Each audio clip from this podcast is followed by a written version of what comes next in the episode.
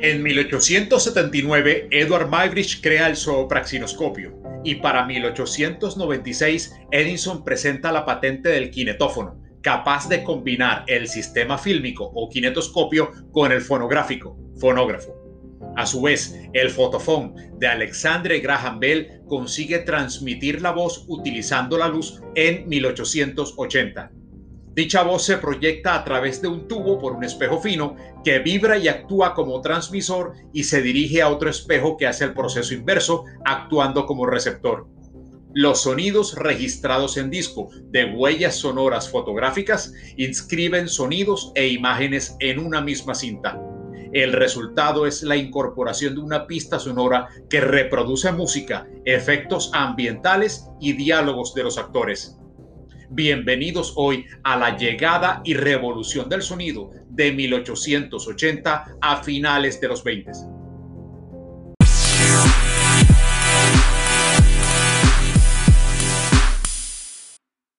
Tras la presentación del fonorama El Cronofono y el Fono Cinema Theatre en la Exposición Universal de París, el francés Augustin Loss presenta en 1906 una patente británica por un método nuevo de mejora de grabación y reproducción de movimientos y sonidos de forma simultánea para medios, con base en la válvula Audion.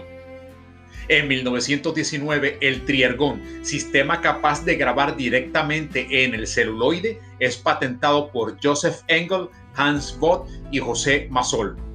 En el 22, Lee de Forest presenta el fonofilm, que graba el sonido en la misma película solucionando los problemas de sincronización y amplificación del sonido de los anteriores inventos. Por falta de financiación y por los altos costos que implica adoptar este sistema, su implementación se hace posible solo hasta 1925.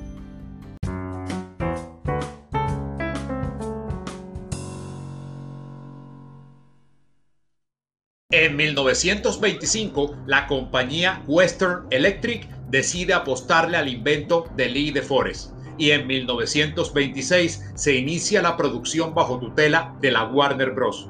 Ese año presentan cinco cintas en donde la imagen convive con el sonido gracias al sistema Vitaphone de sincronización disco-imagen.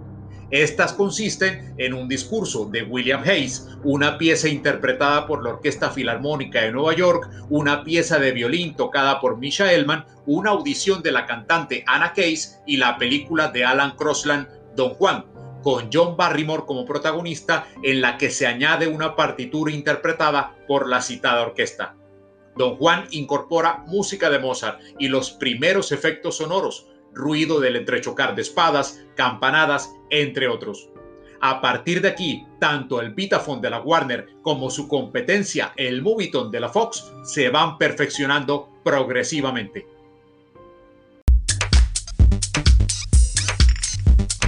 El 6 de octubre de 1927 se estrena El Cantor de Jazz, la primera película parlante, aunque parcialmente, de la historia del cine. Un año después, Las Luces de Nueva York tiene 100% de diálogos grabados. El cine sonoro hace que se reinventen los estudios y equipos de grabación.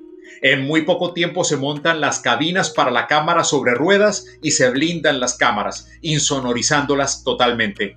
Hacia 1928 se inventa la jirafa y se evitan así las cámaras insonorizadas, pesadas y aparatosas que impiden la movilidad. Los directores modifican su metodología de trabajo, los actores aprenden fonética e idiomas, los guiones incluyen diálogos, ruidos y canciones y los escenarios se adecúan a la acústica. Posterior al conocido acuerdo de las cinco grandes empresas, los sistemas Vitaphone y Photophone, este último de la RCA, controlan la industria del cine sonoro americano a través de sus patentes. Sus primeras consecuencias en lo humano son crueles.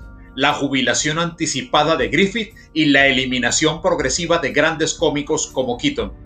Sin embargo, el número de espectadores se dobla coincidiendo con el crack bursátil de 1929 mientras el cine se encierra por un tiempo en el peor género musical sujeto a interminables canciones y diálogos. Aquí culminamos y nos vemos en el próximo episodio.